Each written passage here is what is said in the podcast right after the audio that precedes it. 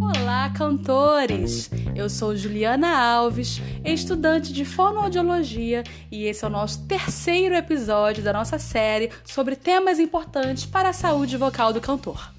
E o tema de hoje é álcool, fumo e drogas. Todo mundo sabe que essas práticas são super prejudiciais à saúde, não é mesmo? Mas você sabe quais são os efeitos do cigarro, das bebidas alcoólicas e das drogas na voz? Então vem comigo que eu te conto.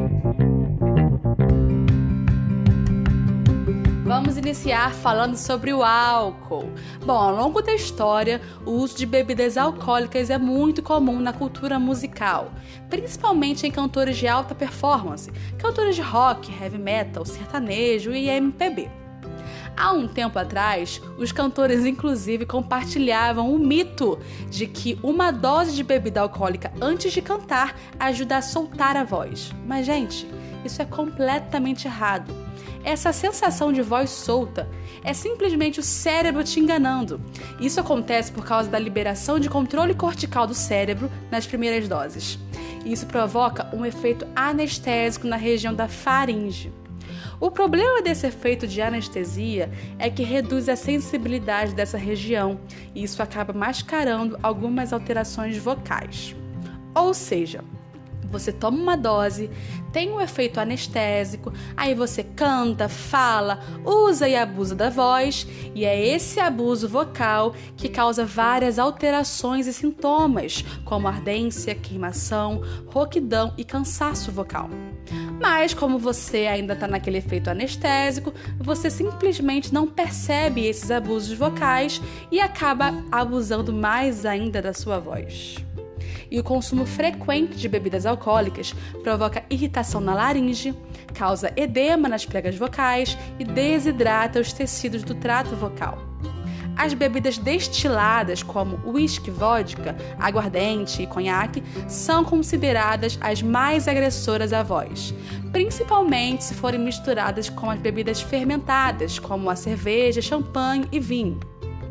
Bom, de qualquer forma, você que é cantor não deve consumir bebidas alcoólicas antes de cantar e muito menos durante o canto, nos intervalos entre uma música e outra, por exemplo. E se você quer beber alguma coisa para melhorar a voz antes de cantar, bebe água. Essa sim é uma bebida amiga da sua voz.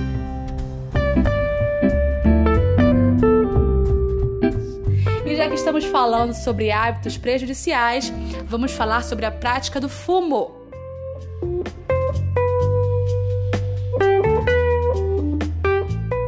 Bom, a gente sabe que fumar faz mal para o pulmão. E a fumaça do cigarro agride não só o sistema respiratório, como também agride as pregas vocais, a laringe e toda a região do trato vocal. E essa região de trato vocal, onde a voz é produzida e amplificada, ela é revestida por um tecido chamado mucosa. Essa mucosa, quando entra em contato com essa fumaça, provoca reações de defesa. E isso causa uma descarga de muco nas paredes da mucosa e gera o pigarro. E o problema do pigarro é que ele é uma concentração de muco na garganta.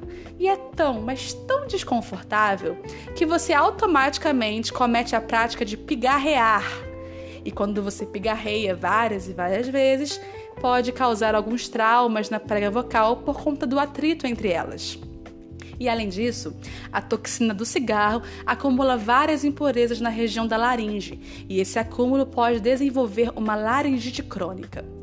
O fumo, então, altera a vibração e o fechamento das pregas vocais, causa sintomas de rouquidão, ardência, tosse e pigarro, altera também a qualidade da voz, deixando ela mais grave, e desenvolve patologias vocais como pólipos, nódulos, edema de Heinck, laringite aguda e câncer de laringe. Lembrando que os cantores possuem uma alta demanda vocal e uma exigência grande de ajustes vocais internos.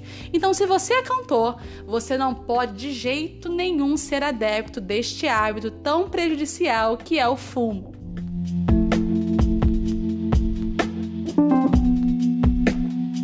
E por último, E não menos importante, está o uso de drogas. E aqui nós vamos falar especificamente dos efeitos da maconha e da cocaína na sua voz. Assim como o álcool, o uso de drogas é mais frequente do que se imagina no meio musical, inclusive em cantores. O uso de drogas no geral causa alterações cardiovasculares e neurológicos, e claro, também tem uma ação direta na laringe, causando problemas vocais sérios. A maconha, por exemplo, é altamente lesiva e irritativa à mucosa, que é o tecido que reveste o trato vocal. A maconha também provoca o ressecamento e aquecimento das pregas vocais, ou seja, as pregas vocais ficam bem mais sensíveis aos atritos e às toxinas que são liberadas da queima do papel.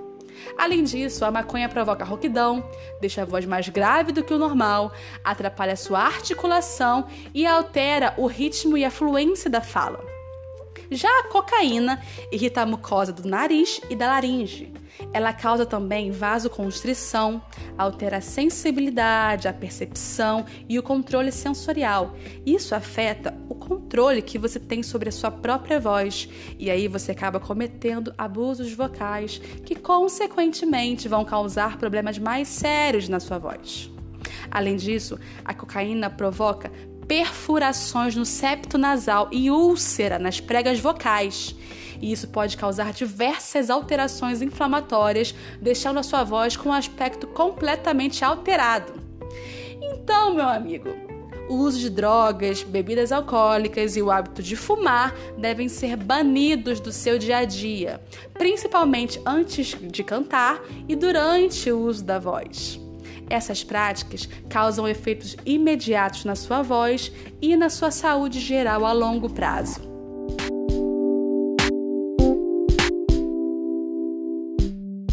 E aí, gostou? Quer saber mais sobre os cuidados para manter sua saúde vocal em dia? Então continue me acompanhando por aqui. Até o próximo episódio. Tchau!